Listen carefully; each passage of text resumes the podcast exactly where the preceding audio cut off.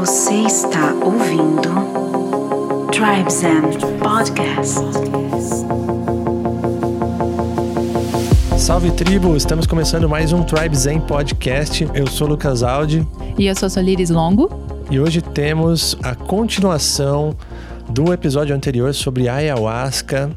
Para você que ainda não escutou, recomendo que escute o episódio anterior, que foi uma bela de uma aula, uma introdução sobre essa medicina, essa planta professora, rainha da floresta, vários títulos aí que, que ela é conhecida, certo? Então temos informações precisas técnicas de alguém com muita experiência sobre a medicina. Foi muito legal esse episódio, só que agora a proposta é diferente. Agora estamos reunidos aqui em roda entre amigos para compartilhar as nossas experiências pessoais e abrir um pouco da nossa intimidade sobre esse tema, né, Sol? É muito legal trazer isso, trazer as nossas experiências, porque vai conectar com pessoas que têm curiosidade e às vezes não conhecem ninguém que já teve essas experiências. Então, de uma forma leve, descontraída, com bastante respeito para essa medicina, a gente vai trazer as nossas histórias. Claro que isso pode ser divertido, pode ser curioso e muito doido até, de algum ponto de vista, mas sempre lembrando que a gente traz isso com muito respeito, é algo muito especial para nós, não é uma brincadeira. Mas é um papo que pode ser leve, pode ser divertido para conectar. Por isso trouxemos aqui nossos grandes amigos. Isso, dois am- amigos muito especiais para compartilhar as histórias também. Todos nós consagramos algum tempinho, vocês vão saber sobre isso e muito mais nesse episódio. Então, seja bem-vindo, Carlos Rubiano, novamente. Obrigado, pessoal, pelo convite. Estou muito feliz de estar aqui com vocês hoje. Quem mais, Sol, está aqui? E temos uma convidada muito especial também, a Amanda Del Curso. Que seja bem-vinda aqui ao nosso podcast. Obrigada, Sol. Obrigada, Lucas, pelo convite. É isso aí. Então deixa o convite antes de começar o papo para que vocês possam conhecer nosso Instagram, TribeZen, tudo junto. Tem um conteúdo super especial que a gente está se dedicando lá. E você também pode nos encontrar nas principais plataformas de áudio. Se você está escutando pelo site, saiba que você pode escutar também e nos seguir no Spotify, Apple Podcasts, Google Podcasts, Deezer, Amazon Music, as principais apps de podcast você nos encontra. Então vai lá, dá um follow, dá um seguir, assim você é avisado de todos os novos episódios que a gente distribui a cada quinzena, certo? E também temos o complemento do nosso website www.tribezen.com.br que você pode ver talvez mais conteúdo sobre os episódios que a gente vai distribuindo aqui, fotos, links, tem muita coisa que é, é distribuída por nós aqui durante o papo, então você encontra lá ou na descrição do episódio. Então vamos lá pro papo.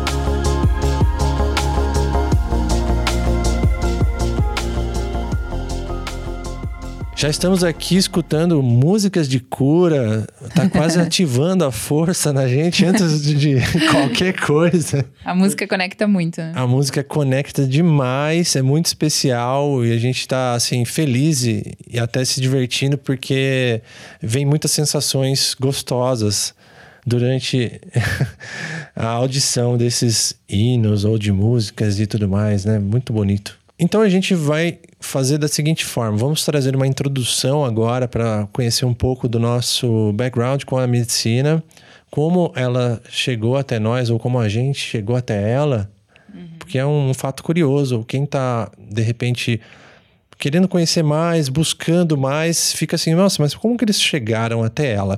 Temos perfis bem diferentes aqui nessa roda.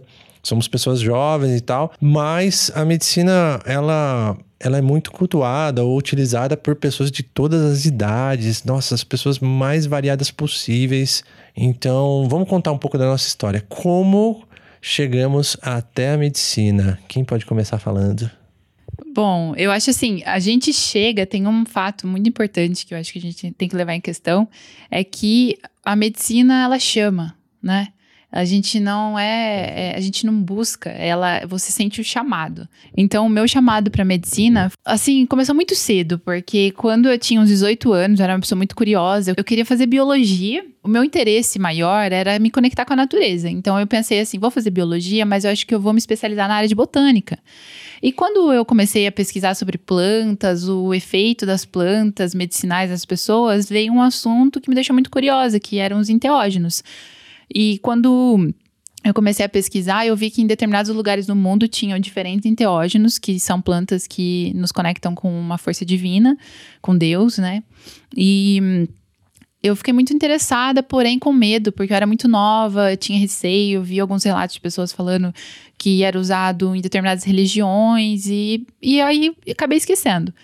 Depois, com 29 anos de idade, estava passando por um, um, momento muito difícil na minha vida, de perda, de transformação e é, querendo fazer uma revolução mesmo, mudar, porque eu não queria mais repetir padrões na minha vida. E veio um vídeo como sugestão, eu nem estava pesquisando mais sobre ayahuasca, veio um vídeo como sugestão sobre essa medicina e estava conversando com o Lucas, que é muito engraçado também na época. Eu estava conversando com o Lucas sobre diversas coisas e ele postou uma foto de uma fogueira que não mostrava nada, não falava nada da medicina e eu achei linda. Eu me conectei com aquela foto daquele fogo, que é algo que é muito presente né, durante os rituais. E falei para ele, nossa, que foto linda. Ele falou assim: ah, é um ritual de ayahuasca, você conhece? E eu falei, cara, eu tô pesquisando sobre isso agora, mas eu não conheço ninguém que fala sobre isso. Você pode me falar mais? E aí começou a história. Foi. Ele começou a me mandar várias, vários textos do Tim Ferriss, que é um cara que eu admiro muito. E já tinha lido outro livro, e o Tim Ferriss falando no livro dele sobre as ferramentas, né, que a, a, as coisas que a ayahuasca pode trazer na vida da gente como ferramenta também de autoconhecimento, cura. E, e aí foi quando eu, eu, me, eu decidi, eu falei, não, eu quero isso pra minha vida, eu quero fazer essa limpeza, eu quero me livrar do velho eu, eu preciso ter essa sensação de libertar essa coisa que tá machucada aqui dentro e pôr para fora mesmo. E como a limpeza traz isso, foi o que me conectou, né? E foi aí que eu tive a minha decisão de é, experimentar pela primeira vez a ayahuasca. Tem uma história curiosa porque eu vejo que ela tinha uma segurança gigantesca em relação a essa planta professora. E geralmente existem muitas dúvidas, muitos receios, medos em relação a isso, porque realmente é algo muito sério, como já foi bem explicado no episódio anterior. E ela tinha essa segurança. Essa segurança ela acontece quando realmente tem esse chamado. O chamado é muito forte, aí tudo se conecta e você tem essa certeza que esse é o caminho. Né? É muito comum acontecer isso. No meu caso, eu, eu já estudava também sobre esses temas, tinha curiosidade sobre vários tipos de acesso, estados alterados de consciência através de respiração, através de várias coisas. E, e aí, lendo o livro do Tim Ferriss também, o Ferramenta de Titãs, tem um capítulo lá que fala da ayahuasca. E isso acontece, o chamado é mais ou menos assim, pelo menos para mim, né? É, você está assistindo um vídeo, vem lá o vídeo sobre ayahuasca. E você vai para outro lugar, alguém comenta, você encontra com alguém. E depois você lê um livro que não tem nada a ver com isso, você está lá vendo alguma coisa de performance, de produtividade, né? dicas de atletas de elite, que é a proposta do livro, e de repente tem um capítulo falando da ayahuasca. Aí eu me interessei, eu achei bem legal essa história que ele trouxe lá, apesar de ter um lado um pouco amedrontador, mas também um lado muito bonito. Isso, falei, cara, tá, tá muitos sinais, muitos sinais estão acontecendo, acho que chegou o momento.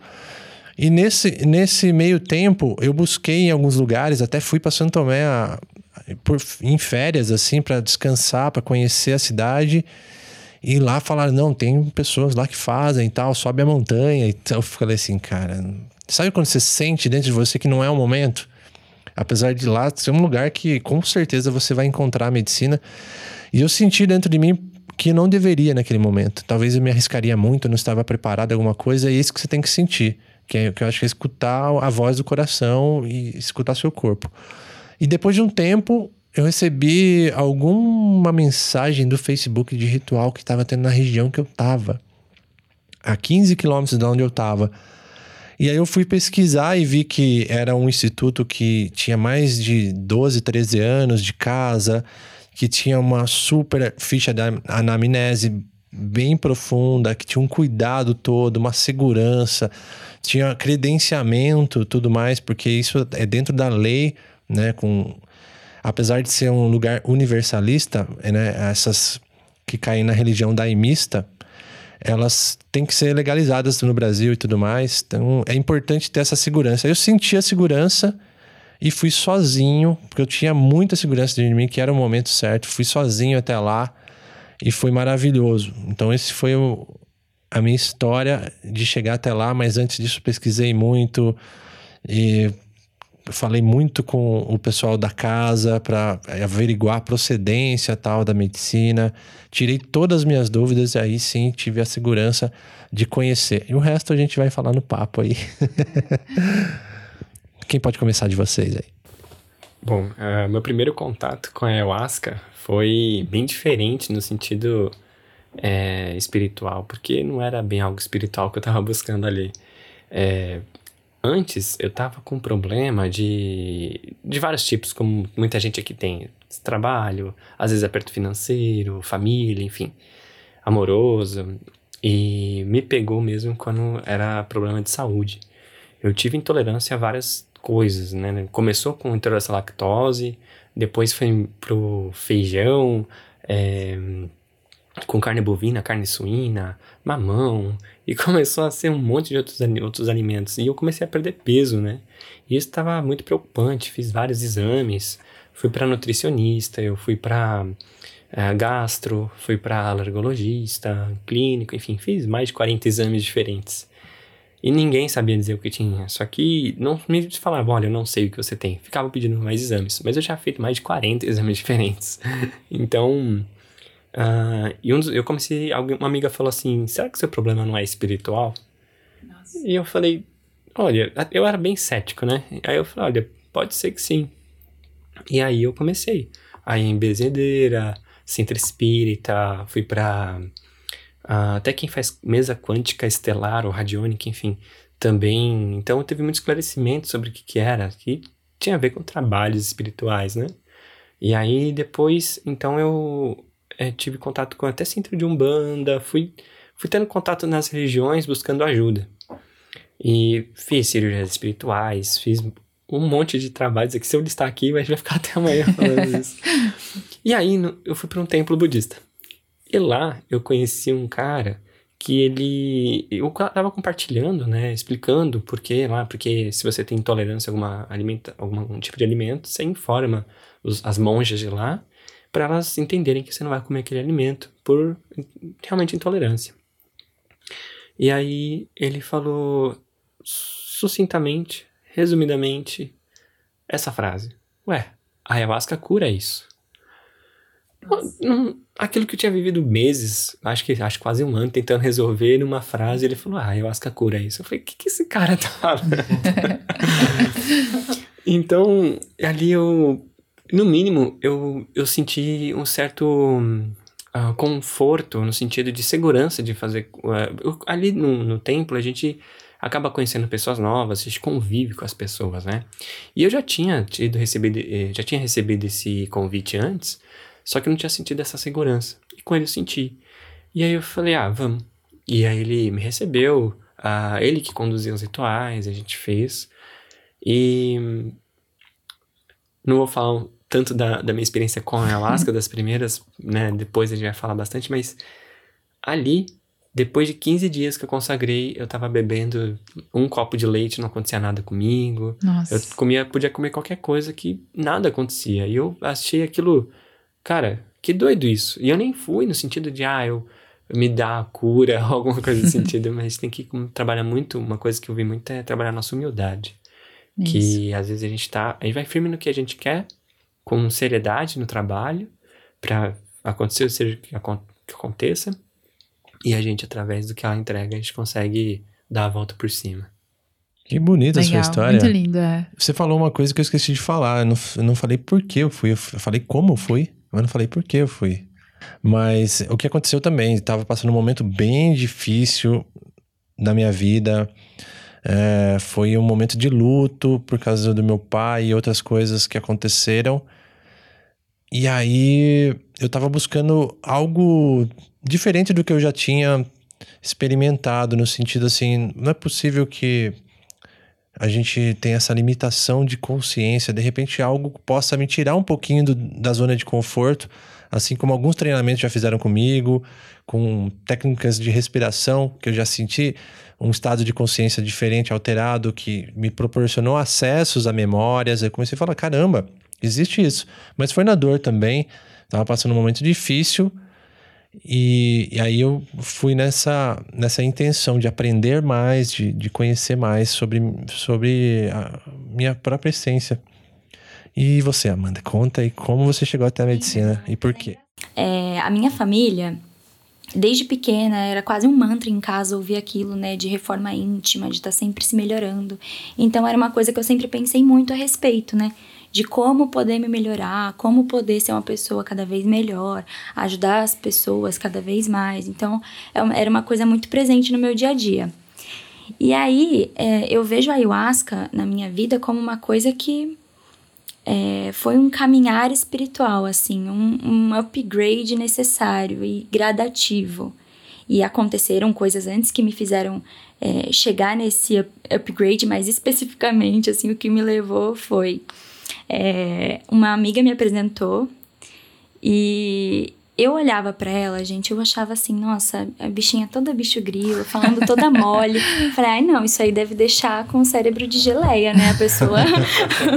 ela, não, ela não fica normal, a pessoa, depois de passar por uma coisa dessa. Isso vai acontecer comigo, não. Então começou aí, esse foi o primeiro momento.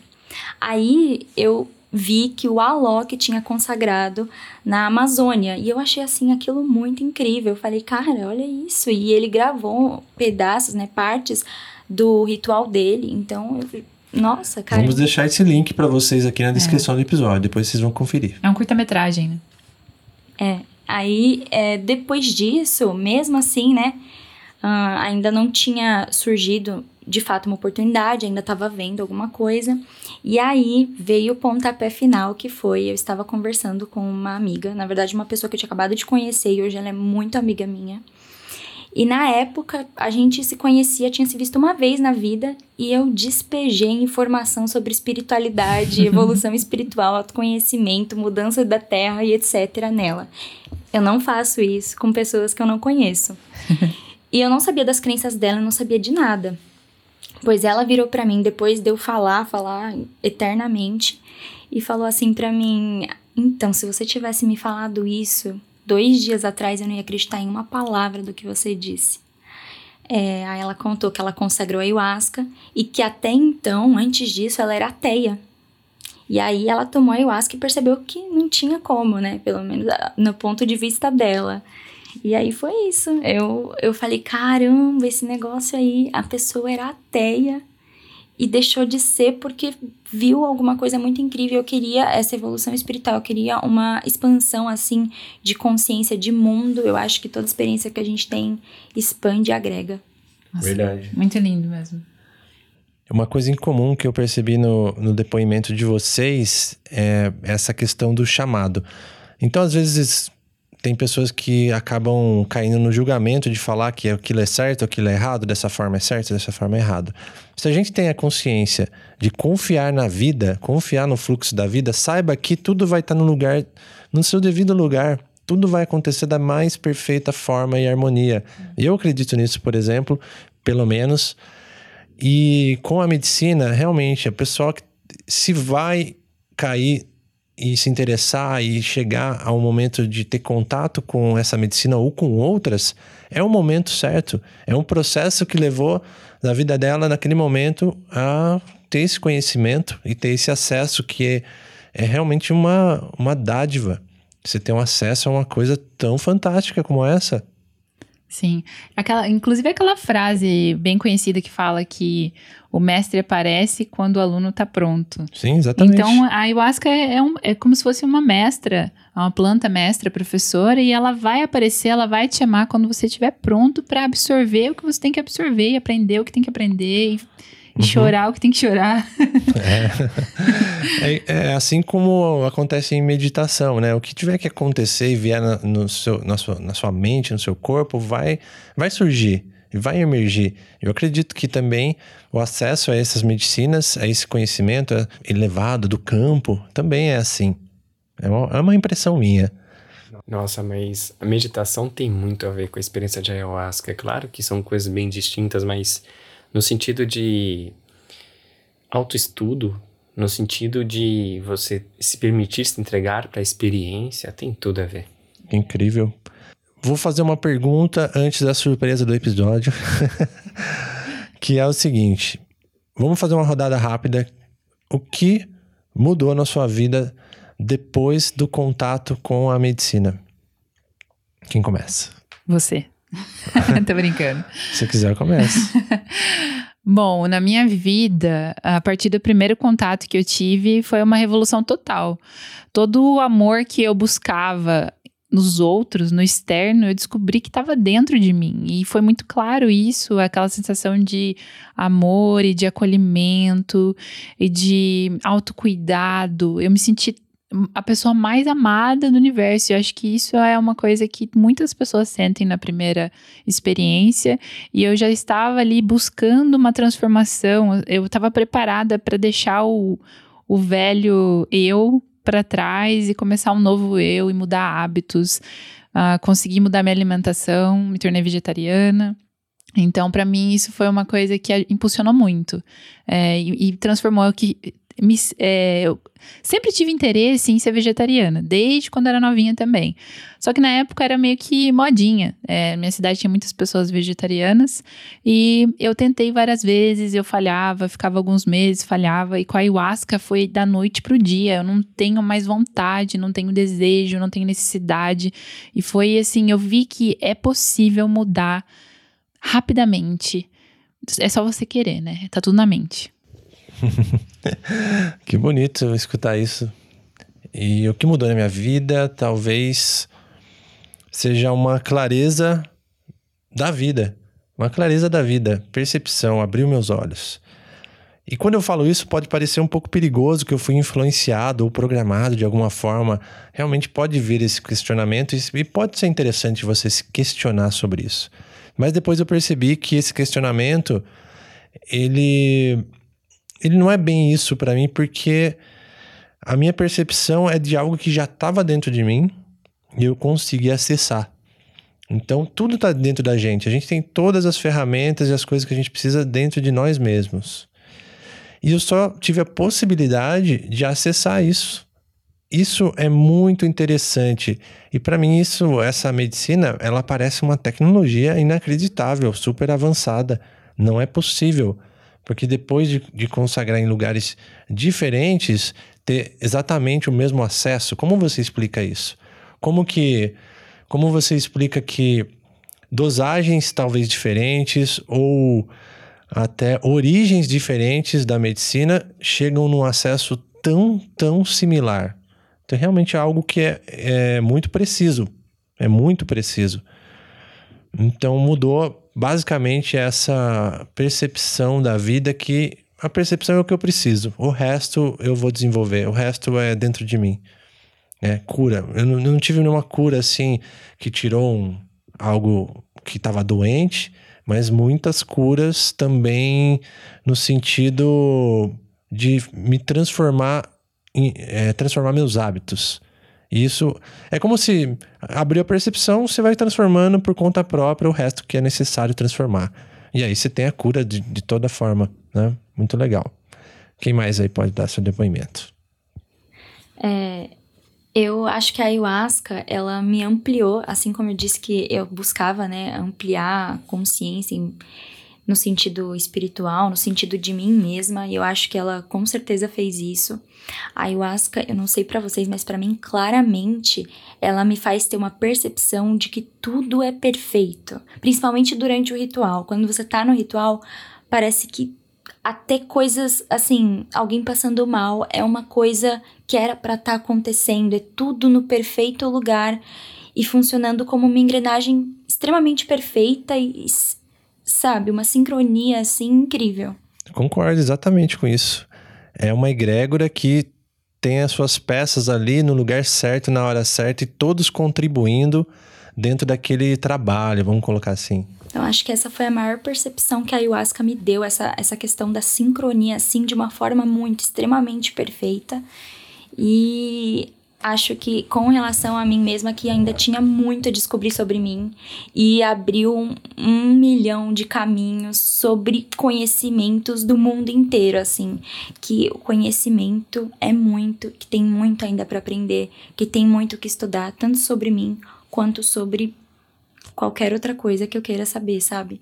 Então a ayahuasca ela meio que um, abriu assim inúmeros caminhos mesmo na minha cabeça, desbloqueou um mapa, como eu costumo brincar assim.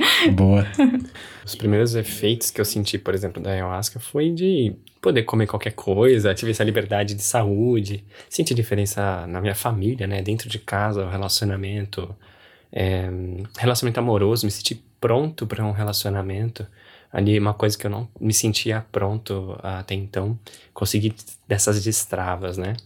Para mim, está muito relacionado a me tornar uma pessoa mais sábia. Mas, ah, o que é mais sábio? É muito subjetivo isso, né? Acredito fielmente que o ritual, ele é único, né? Por mais que estejam muitas pessoas ali no mesmo ritual, você tem o seu próprio ritual ali dentro do seu mundo, digamos assim.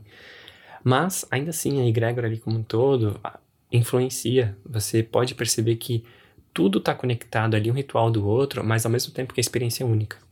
Então, é, na minha experiência, está muito mais sobre limpar do que vir conhecimento até mim. A partir do momento que você faz um convite para a consciência vir para o primeiro plano da atenção, você faz um convite para algo muito maior do que a mente se fazer presente, né?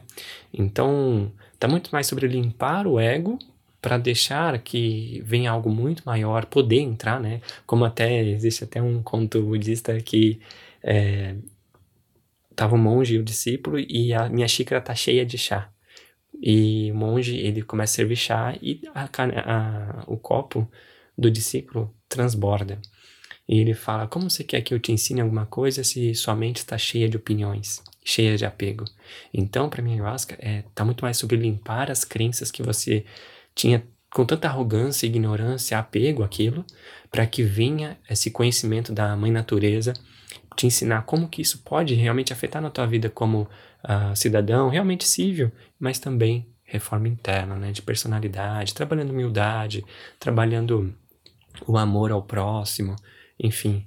Aí o conhecimento, ali sim, a lista de conhecimento que a gente adquire é gigantesca. É verdade. Nossa, muito lindo isso. Falando sobre esses benefícios, parece que a coisa é só mil maravilhas. Mas alerto. Reforço. Escute o episódio anterior para entender que não é bem assim. Temos esses benefícios, lógico, estamos num grupo de pessoas aqui que se beneficiaram bastante da medicina, mas existem processos extremamente doloridos para chegar lá. Você tem que encarar suas sombras, você tem que passar pelo que você realmente necessita. Eles dizem assim, né? Que a ayahuasca te dá o que você precisa, não o que você quer. É bem diferente. Então você vai lá, eu quero resolver isso. Não é isso que vai acontecer. Vai, você vai receber o que é necessário. Se for necessário lidar com as suas sombras, é isso que vai acontecer. E aí que vem o espírito do guerreiro, o espírito de quem está aberto a realmente se doar e aprender e contribuir e, e ter acesso a esses benefícios.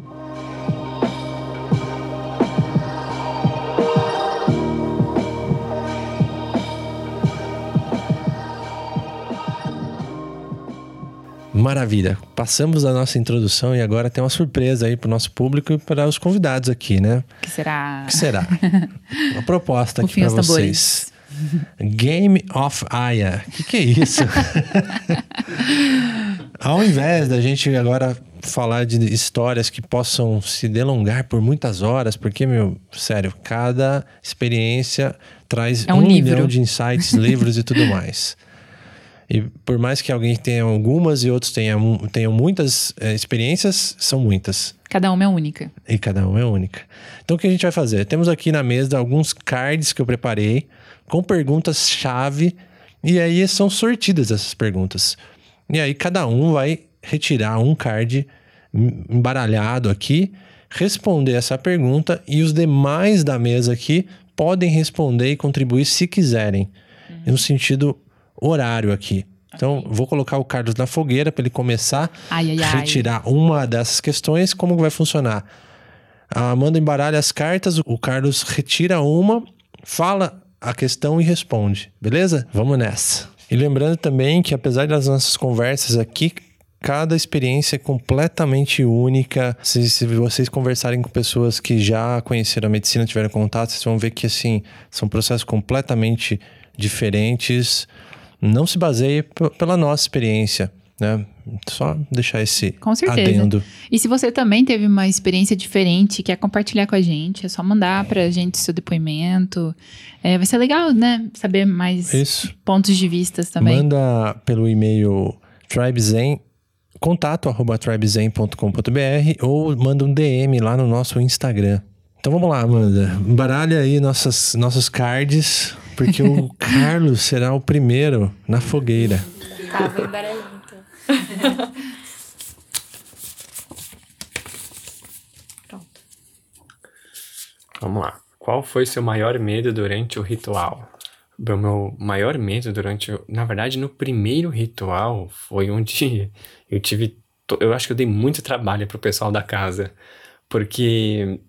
É, por mais que você leia, né? É feito montanha russa. Eu posso te falar como que é, posso te falar a sensação que é, posso te falar até a temperatura, o vento, mas nada como viver isso. É muito diferente, ó, você falar a respeito e você viver isso. Então, pra mim, como era algo muito novo, houve uma rejeição muito grande.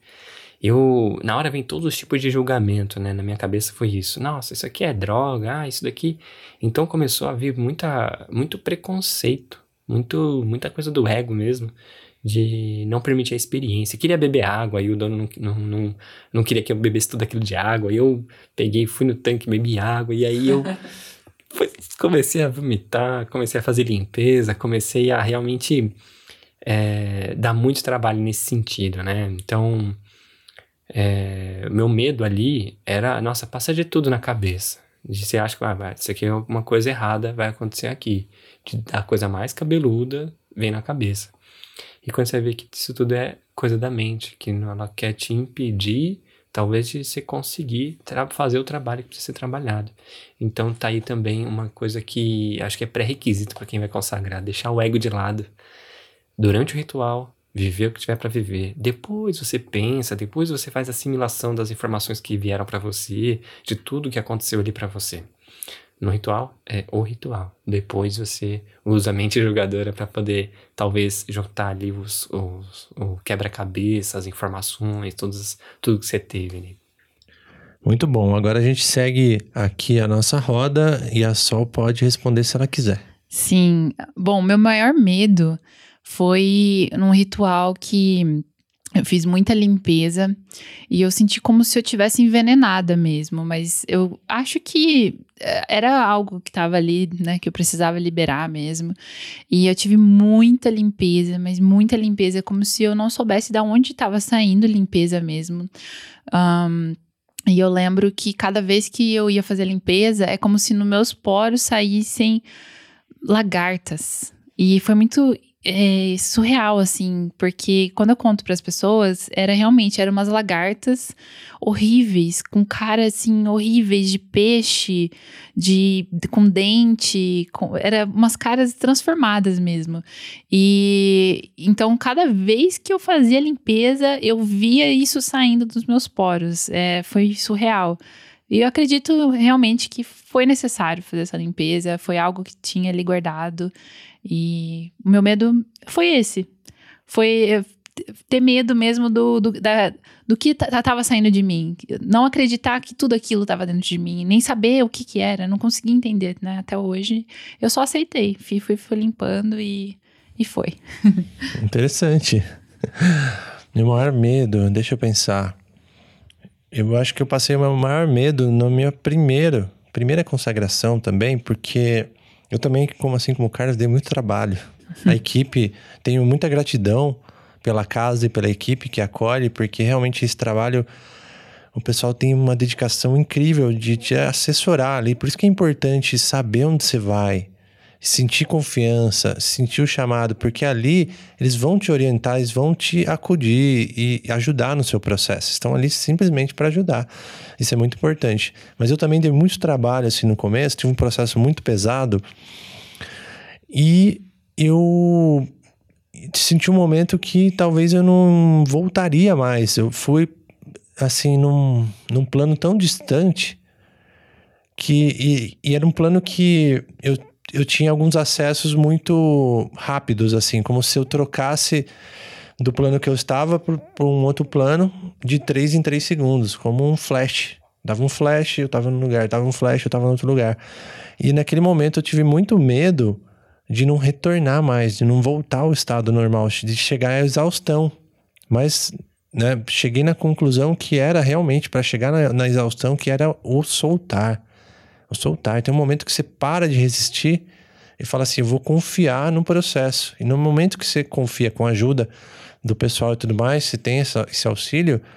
No momento que eu soltei e permiti que aquele medo, por mais que fosse assustador, ele fizesse parte de mim, vou deixar o que tiver que acontecer, vai acontecer. Confio no processo. E aí tudo se desenrolou muito bem. Mas foi realmente assustador isso no começo. É isso que eu tenho para contar. É, acho que o maior medo que eu tive é que eu realmente estivesse passando mal e que não fosse o efeito da ayahuasca e que ninguém ia saber porque iam achar que eu tava no meu processo. e assim, eu tava muito mal. E o meu foi o oposto do do Lucas. A minha lição era justamente eu não me entregar tanto. Porque Nossa. eu tava me entregando muito. E aí a ayahuasca falou: você precisa se manter você, você precisa ter consciência, você precisa manter a sua mente, tipo, sendo você. E que eu tava, tipo, só deixando, deixando demais e tava virando uma geleia. e aí foi, é, foi isso. Meu maior medo foi eu tá passando mal e as pessoas acharem que eu tava só no meu processo. E na verdade era só meu processo mesmo. Mas, no fundo é quase igual, porque é confiança no processo, né? De qualquer forma. Ah, é verdade. Né? Uhum. Interessante. Agora vamos, segunda rodada, temos mais cartas na mão. Sol, pegue uma carta. Uma pergunta surpresa. Qual é o gosto da ayahuasca? Essa pergunta é polêmica. O pior gosto que existe. Nossa, sério? Não, sério. É, assim, eu acredito muito, né, que o gosto da ayahuasca, ele é propositalmente desagradável para que as pessoas não usem isso de maneira errada. Eu acho que eu já vi isso em muitas pessoas falando sobre isso. E para mim, ah, algo que remete esse gosto é, são as frutinhas que eles dão depois, né? Dependendo do lugar, eles dão alguma coisa para tirar aquele gosto ruim da sua boca. Um, tem gente que fala que tem gosto de terra, tem gente que fala que tem gosto de. nem sei, enfim. Tem o é. um nome de vinho da alma, tem gente que fala que tem gosto doce, eu já vi pessoas falando. Enfim. Uh, o que piora para mim é lembrar do gosto depois. É, a fruta que às vezes eu comi depois e eu comer ela novamente Remete. durante o meu dia, eu, eu lembro do, do ritual. Me, volta na memória Entendi. o gosto da ayahuasca. Para mim, o gosto da ayahuasca, é, ele tem um gosto de chá de boldo com terra é, é, não é fácil, não. Nossa, para mim o gosto da ayahuasca, gente, acho que não tem como descrever o gosto assim, mas é o que o Sol falou. Aí a gente, só de lembrar, principalmente se tem pouco tempo que você consagrou. Eu aqui tô fazendo altas canetas. Porque é muito, nossa, gente, é ruim. Mas não vou dizer que é o pior gosto. Eu já vou pensando que é tipo péssimo, vou pro ritual assim com a pior das das, das esperanças, assim, com relação ao sabor. E aí é menos ruim. Ah, porque legal. é menos Boa. ruim do que o pior. eu, eu, acho ruim, mas eu não me incomodo. Eu, tranquilo para mim. O que, o que me dá um, um certo irk, assim, é o processo. De lembrar que aquilo remete ao processo. Assim como ela, que a fruta remete o gosto. Uhum. É. Nossa, gente, é, para mim, a primeira vez que eu tomei, eu percebi depois que outras pessoas, pela primeira vez que toma, também não é tão desagradável né? Para mim tinha um leve sabor de leite com chocolate. não acredito, velho. Só que depois da segunda, a segunda dose com certeza já não tinha esse sabor, né? Então nos, nos tries seguintes aí já realmente bem diferente, bem... Nunca mais vou tomar leite com chocolate de outra, pensando. E o pior é que o sabor às vezes volta, né? Ele volta. Pra, uhum. pra quem já no começo eu não usava fruta nenhuma, não davam fruta nenhuma para mim. E às vezes eu tô trabalhando, de repente vem o cheiro, né, da, ou até mesmo o sabor. Às vezes vem até outras coisas que são usadas, por exemplo, consagrar o rapé, né? Às vezes o cheiro do rapé vem do nada, assim. O cheiro do rapé é tenso. Então é, é mais é um sabor forte da ayahuasca. Talvez seja terra mesmo, mas é, é forte. Vamos para a terceira rodada. Agora eu vou tirar uma carta aqui. Vamos ver qual é que é. Se eu não entender a minha própria letra, vocês me xinguem. Ah, você já teve peias? Só tive peia. Tô É? brincando. Tá bom. é- Essa é uma pergunta meio óbvia, mas tem gente que não teve, né? Peias. Que são peias? Acho que a gente explicou isso no episódio anterior, mas vou reforçar aqui que são, vamos colocar que são experiências doloridas, né? Experiências difíceis, né? E tive várias, assim. O minha- meu índice de peias eu acho que é 50%. Sério. É, o meu, acho que assim, é 100%. A gente sente o amor também, mas é é 100% de sofrimento até agora. Eu já tive, já consagrei cinco vezes. E a minha, a minha, assim, com relação à peia, não é nem coisas que eu vejo ou receber crítica. Pra mim isso é muito tranquilo. Eu consigo ver coisas fortes, receber coisa forte. O problema é a sensação. É como se fosse uma crise de ansiedade super forte, é horrível. E esse é o grande problema pra mim, porque é uma crise de ansiedade muito forte que não passa por nada e parece eterna. e aí foi em 100%. Nossa. Nossa, bastante coisa. É, bom, a minha experiência era de limpeza, né? Até então era muito sobre curar doença e tal. Então é natural que fosse muita ah, purificação. Só que já me falaram o que de peias, por exemplo, de ir para planos, fazer viagens astrais e tal, e você ver coisas ruins naquele lugar, você experienciar coisas é, que te causam até aversão, enfim. Eu não tive muito disso, não. Eu tive quase nada disso. Mas de limpeza pesada tive bastante. Barra pesada, né? De, de totalmente física. Se eu fosse colocar. Eu fui para muitos, muitos planos que era muito elevado, vamos dizer assim. E quase nada de elevado. Se eu fosse colocar em números, porcentagem, talvez uns 5, no máximo 10% de peia, assim, dos rituais. Que são essas partes mais densas, né? Intensas. Como se fosse um vale que você desce para depois subir. Sim. É, Eu também, eu não tive muitas peias, eu tive limpezas muito fortes também, momentos assim de não saber o que que eu- o que que estava acontecendo, é, de estar ali perdida às vezes num plano, mas ao mesmo tempo me lembrar rapidinho, tipo, ó, você sabe o caminho, você sabe como sair daí. E- mas eram coisas muito rápidas, então eu nem classifico também como uma peia. Eu acho que é mais uma limpeza muito forte e de mostrar que toda a resposta, todo tudo que eu preciso está dentro de mim. Foi um processo, então. Um dentro- processo. Não, é, eu, nem, eu não vejo como uma coisa muito de sofrimento. Legal. Próxima rodada, mais, uma, mais um card. Agora é pra você, Amanda.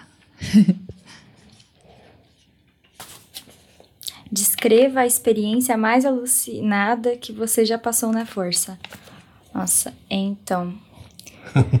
Uh, difícil, hein? Essa é difícil. Essa, é- essa é bem difícil, gente. Pra quem nunca consagrou, é, essa daí é, é bem difícil. Então, eu acho que uma assim. Que eu senti mais coisas, que eu tive mais interações, porque sempre também foi muito de limpeza e de sofrimento pra mim, mas uma que eu tive muita interação, que aconteceu muita coisa, foi uma que eu tava. Apareceu um índio pra mim e ele começou a conversar comigo e ele me perguntou se eu poderia auxiliar ele na limpeza das matas e dos rios. Ele, né, e toda uma, uma galera. E eu falei, tudo bem, só que ele falou, ó, vai ser difícil. Eu falei, não, mas tudo bem. Ele, vai ser difícil. Falei, tudo bem. Aí, gente, foi, foi inclusive o ritual mais pesado que eu tive. foi extremamente pesado. E aí eu sentia o sofrimento da mata sendo queimada, dos animais morrendo, das árvores, da floresta. Eu sentia tudo isso e depois chegou a parte dos rios, a limpeza dos rios, e eu chorava quieta, mas era tipo uma tristeza assim, silenciosa e era um grito calado, sabe? Eu sentia a natureza gritando em silêncio. É um grito surdo, um, um grito surdo, um grito mudo, um grito que não tem voz. E foi, acho que a mais, a mais alucinante assim, que eu tive. Eu acredito que não alucinante, mas mirações, né, que a gente chama. Porque são vivências. é, Não, é, não é um alucinógeno, né? Então a gente acaba tendo uma, uma real vivência. Já teve ritual que eu tive viagens astrais. Lembrei disso ontem, inclusive, hoje também. É, Uma coisa é você fazer uma viagem astral, outra coisa é você realmente sentir que você foi teletransportado. Hoje caiu essa ficha. E a maior vivência foi o primeiro ritual e que eu me eu senti essa teletransportação, digamos assim. É, é como se estivesse olhando vivo, como se estivesse vendo ao vivo, que nem eu tô aqui com vocês, talvez até mais que isso. E talvez porque eu precisava passar por uma cirurgia, eu estive nessa cirurgia e eu acordei durante essa cirurgia no ritual e eu olhei, eu, minha barriga estava aberta e tinham seres do tamanho de um prédio, a cabeça, tamanho de um prédio, um braço, tamanho de um prédio, outro braço. E eles iam uh, afinando, né, a ponta da, dos braços dele, era como se fossem agulhas de tão fino, até menos que isso. E eles mexiam dentro de mim, tirando alguma coisa que eu não vi o que, que era. Eram quatro seres brancos, com olhos bem pequenininhos, mas eu, eu sabia que eles estavam milimetricamente trabalhando ali, toda a seriedade. E eu senti que era um plano muito mais elevado. Era tudo branco. Os seres eram brancos. Aliás, não era nem branco, era, eram de luz. Porque é diferente, radia, né? Irradia. Então, o cenário também era assim. Teve uma outra vivência, assim, muito, muito vívida. É que eu tava sentindo as minhas células. Essa acho que foi o segundo lugar que onde eu fui. E minhas células, eu percebi minhas células mexendo. É uma aumenta muito a sensibilidade e eu senti que era um ponto nesse nível, bem bem minucioso mesmo. E eu, todo o ritual é conduzido por uma música, né, por músicas. E ali eu senti que eu tava a, a minha meus células estavam dançando com a música, estava no mesmo ritmo da música. E eu estava em cima de uma folha de, de planta e ela eu era, era muito pequeno ali. E aí apareceu uma mulher de verde, depois me falaram que era a mãe natureza, né? Chegando, tava no meu lado esquerdo, assim, campo de visão, e ela veio dançando comigo. E eu, minha célula tava dançando, eu tava dançando com ela. E ali eu senti realmente, naquele plano, a música começou a voltar, eu abri os olhos. Aí eu estive aqui eu falei, cara, já entendi, já entendi, já entendi tudo. Aí a pessoa que tava conduzindo o ritual, não, fecha os olhos, você vai viajar muito mais ainda. Vamos que tem, tá só começando o ritual. você fala, nossa. Legal. E outra experiência também que foi muito marcante para mim, eu lembro que tava com muita sede durante o ritual, eu tava fazendo muita limpeza, minha boca tava muito seca, tava me sentindo desidratada. E eu pedi água para a pessoa que tava do meu lado, era o Lucas. e quando eu bebi a água, eu coloquei o primeiro gole na minha boca, eu senti as moléculas de água se desfazendo, as moléculas de H2O, como se elas fossem bolinhas. E a água era tão doce, mas tão doce que eu não consigo, eu nunca mais experimentei algo tão doce. E eu acredito que é o real, né? A gente sente a realidade ali. Você fica tão sensível que você consegue perceber as moléculas de uma água e perceber o quanto a água doce é realmente doce. Caramba, que experiência. Muita gente relata essa questão de supersensibilidade, de notar células, o sangue correndo nas artérias. É bem bonito isso. Eu acho que, nossa, cara, eu tenho uma história assim eu não sei se eu conto a versão real ou a versão light. E aí, o que vocês votam? Nossa, é muito pesada. Olha, eu também dei uma real, segurada, mas eu quero dizer conte a real. É. Nossa. Tá bom. A minha experiência mais intensa, interessante, surreal que eu posso contar foi também na minha primeira, no meu primeiro contato com a medicina depois de ter toda aquela resistência que eu contei anteriormente, tal, me levantei como um renascimento, tal, fui acolhido muito bem. E eu voltei para o salão, nesse momento eu estava fora do salão, na grama e tal. Voltei para o salão, já tinha uma fogueira montada e tal, e já estava rodando a segunda dose da medicina. Tomei e me sentei ali, como todos. Né, em estado de meditação, contemplando e tudo mais. E nesse momento foi muito interessante que aconteceu que o meu ego se subdividiu em várias partes, várias partes ao lado, como se fosse ao lado, assim. Então, como assim? Vamos colocar que são, eram sete partes ou oito, não lembro quantas. Eu sentia da seguinte forma: eu, naquele momento, estava com o meu self verdadeiro ali, puro, assim como um bebê que não tem o seu ego ali ainda aplicado e meus egos separados da seguinte forma: um tinha uma ansiedade muito grande e, e eu sentia trejeitos dele. Então, o que era ansioso batia os pés muito rápido E ele vinha, tomava conta do meu corpo nesse momento. Eu sentia aquela, aqueles movimentos que não eram da minha da minha própria vontade ali de fazer, bati o pé muito rápido no chão e senti essa ansiedade, a resposta corporal também, temperatura e tudo mais. Segundos depois, vinha um outro que parecia ser um pensador, um sábio, alguma coisa assim, um cara que raciocina muito, um ego que ficava fazendo trejeitos com a mão, passando a mão na cabeça, como se estivesse analisando alguma cena à minha frente. Segundos depois, um outro pedaço do meu ego, um outro pedaço, não sei como eu posso descrever isso, tinha muito sono, muito sono, muita moleza. Um outro tinha dores, dores assim no estômago, muito muito desconforto. Cada um com um trejeito muito específico, muito específico mesmo. Batia, por exemplo, um que bateu os pés, que era ansioso, o outro tinha alguns um, toques da mão na minha coxa e um outro que era uma parte de mim como se eu fosse um caçador, assim, tava olhando as mulheres, cara. Eu achei estranhíssimo isso. Olhando as mulheres e como se tivesse aquele, né, desejo ali. E isso devia ter mais uns dois que eu não me lembro agora, mas isso ficava trocando e cansava muito trocando esse ego. Isso ficava cansando e trocava muito de posição. Eu cheguei em um determinado momento eu falei assim, eu não aguento mais. É, o que, que isso quer me dizer? O que que tá me ensinando essa experiência? E vinha, trocava, trocava, trocava. E eu cansado, eu quero, meu, eu quero ter o controle de novo. Eles tomavam o controle. Eu até perguntei depois lá pro, pro guardião, ele falou, cara, você tava no seu self naquele momento e tava, eles estavam brigando entre para te ensinar algo, né? Te mostrando algo com essas passagens. Igual fragmentado. Isso, bem parecido com fragmentado, uma coisa assim. E esse meu primeiro ritual foi muito ligado com resistências que eu tinha, crenças limitantes, alguma coisa que eu ficava ali resistindo e tal. E aí, resistência, resistência, resistência. Aí chegou no momento que é bizarro. Agora é o momento bizarro, porque um deles tinha um desconforto estomacal muito grande, como se eu tivesse com vontade de soltar gases. é absurdo, né?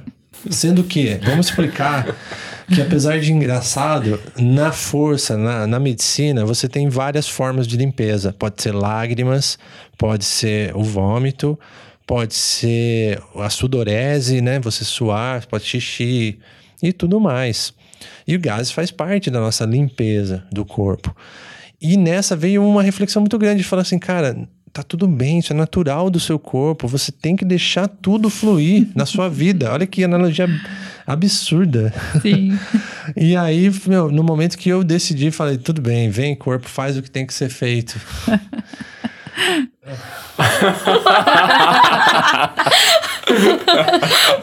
Todo mundo já sabe o resultado. É. E aí passou, voltou, tudo ao normal. Eu, eu me integrei novamente com essa bela experiência. Precisava, precisava peidar. É verdade. Vocês veem como é a vontade de soltar um pum no meio da ayahuasca. Nossa, é interessantíssimo que conforme você foi falando, eu fui conseguindo entender um pouco mais de você.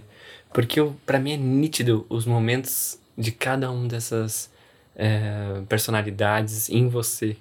É, tem um momento que o Lucas ele é mais sonolento, no sentido mais calmo, mais tranquilo. Mas é. tem os momentos mais agitados dele. Tem. E tem e para mim sempre foi, sempre passou uma mensagem de uma pessoa muito inteligente, muito sábia. E agora o caçador, aí eu não sei, né? Eu, eu não, não esse ele passado.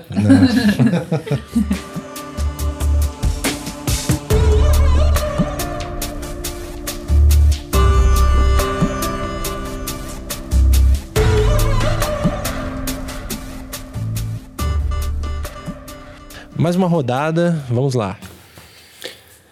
Vamos ver. Carlos na jogada. Você já viu ou interagiu com extraterrestres ou seres místicos no ritual? Quais? Nossa. É. um tanto peculiar essa pergunta, é. mas vamos lá. Bom, ainda no primeiro ritual, eu fui para um lugar. É, teve uma hora que eu é, não conseguia nem ficar de pé direito, tava meio que deitado, e aí eu deitei. Na hora que eu deitei, eu fui para dentro da terra e eu continuei, fechei, né? Fui, continuei indo, indo, descendo, descendo, descendo. Não acabava nunca de descer.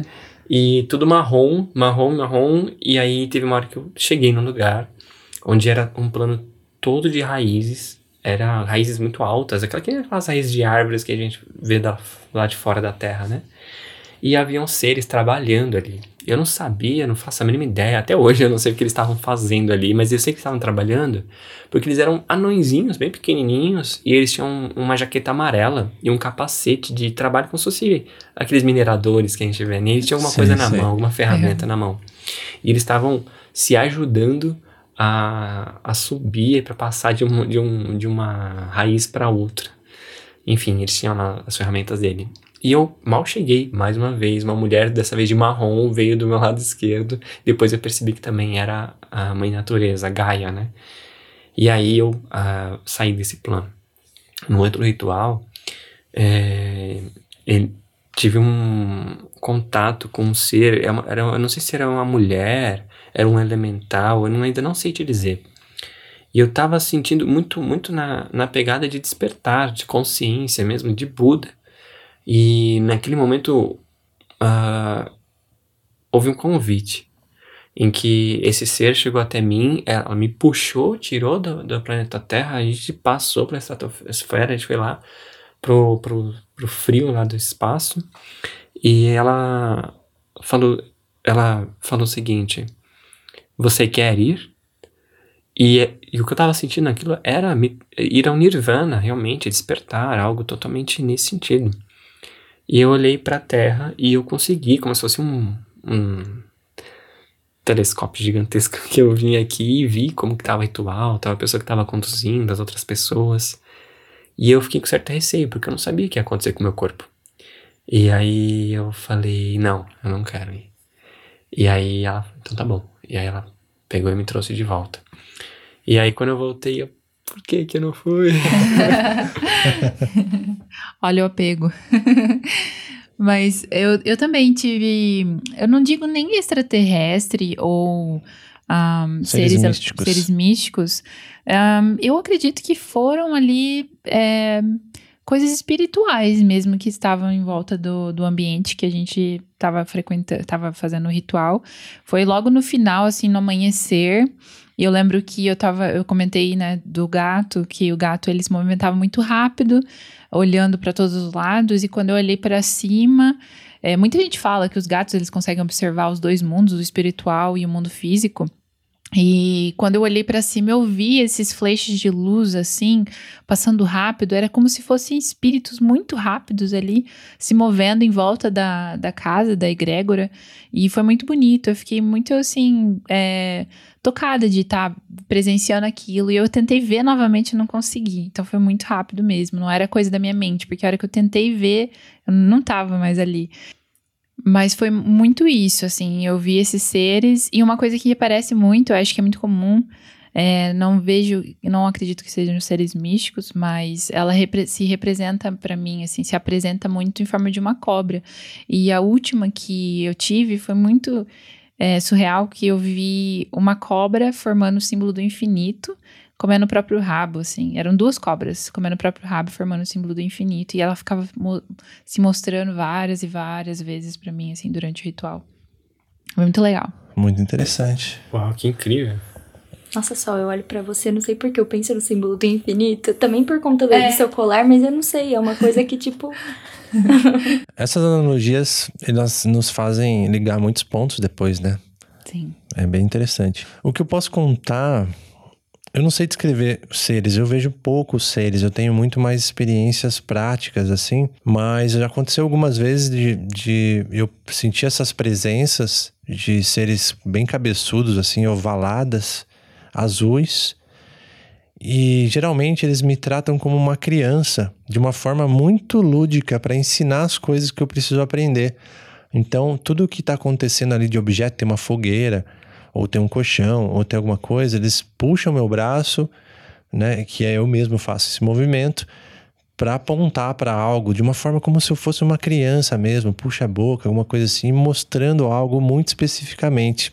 Então eles me, eu aprendo muito com essas experiências de uma forma extremamente lúdica, sabe? Caminhando como se fosse uma criança. Às vezes eu tenho que tomar algum líquido, eu tomo como se eu não tivesse coordenação para tomar esse líquido, coloca na minha boca para criar alguma analogia, aponta uma sombra, aponta uma fogueira. Então eu tenho muitos desses aprendizados dessa forma com muita paciência. Eu percebo isso, que há um esforço para me passar uma mensagem, para me passar um conhecimento naquele momento. E essa é a forma que eles aprenderam, de alguma forma mais criativa ou lúdica, de transmitir isso de uma forma que eu possa atender, entender naquele, naquele estado, ou naquele plano, não sei dizer. Mas sempre rende muitos, muitas boas ideias, muitos aprendizados. Sou muito grato por, por essas vivências. Legal. Vamos lá então, Amanda, fecha essa questão aí. Eu tive.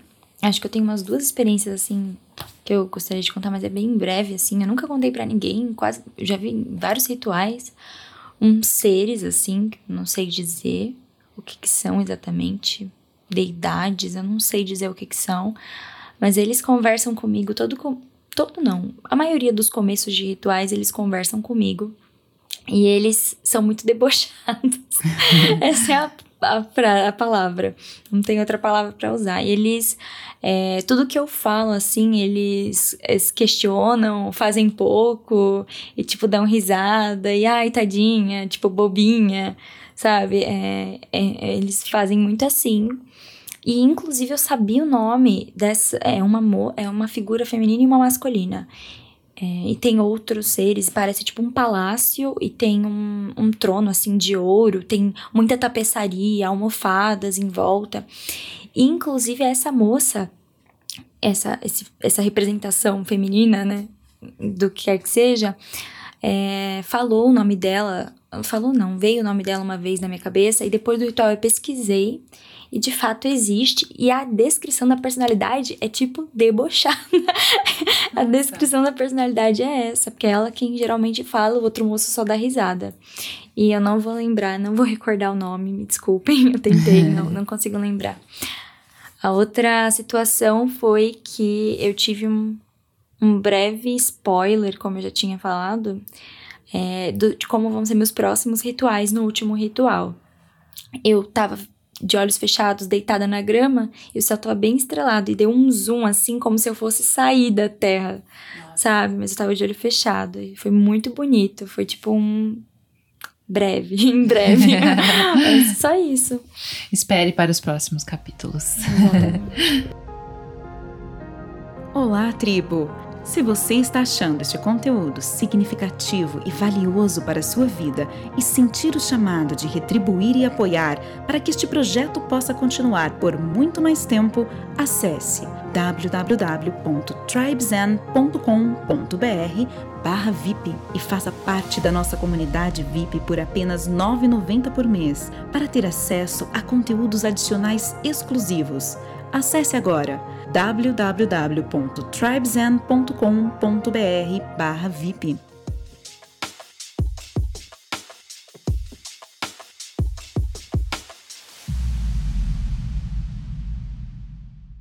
Então vamos para a próxima rodada, próxima e última rodada aqui. Agora eu vou tirar uma carta. E a pergunta, vamos lá, embaralhar antes, né? Essa pergunta aqui vem em boa hora. Olha que interessante qual é a sua recomendação para quem tem interesse e nunca consagrou? É uma boa pergunta para fechar, né? Com certeza. ah, é, é, essa pergunta ela carrega muita responsabilidade, mas a gente está aqui para falar a verdade, não está aqui para ter medo de, do julgamento alheio, não tem o que ser feito. Eu acho o seguinte, esse, esse acontece mesmo chamado, eu recomendo que a pessoa estude bastante, pesquise bastante, sinta os seus sinais e também busque um lugar com muita segurança, com muito respaldo. Pesquise o tempo que a casa existe ou que quem conduz e tudo mais, como é, se há uma ficha médica. Tenha um respeito, acima de tudo, um respeito com a medicina. É a minha maior indicação, porque se for com humildade e respeito, tudo vai dar certo. E se não for a hora, tiver um, algo sentindo que não, não tá encaixando, não é a hora. Simplesmente não vá. Não faça e tá tudo bem. Existem outros caminhos, existem outros processos. A gente está falando nossas experiências aqui, mas não significa que há melhor ou a pior. São apenas um caminho.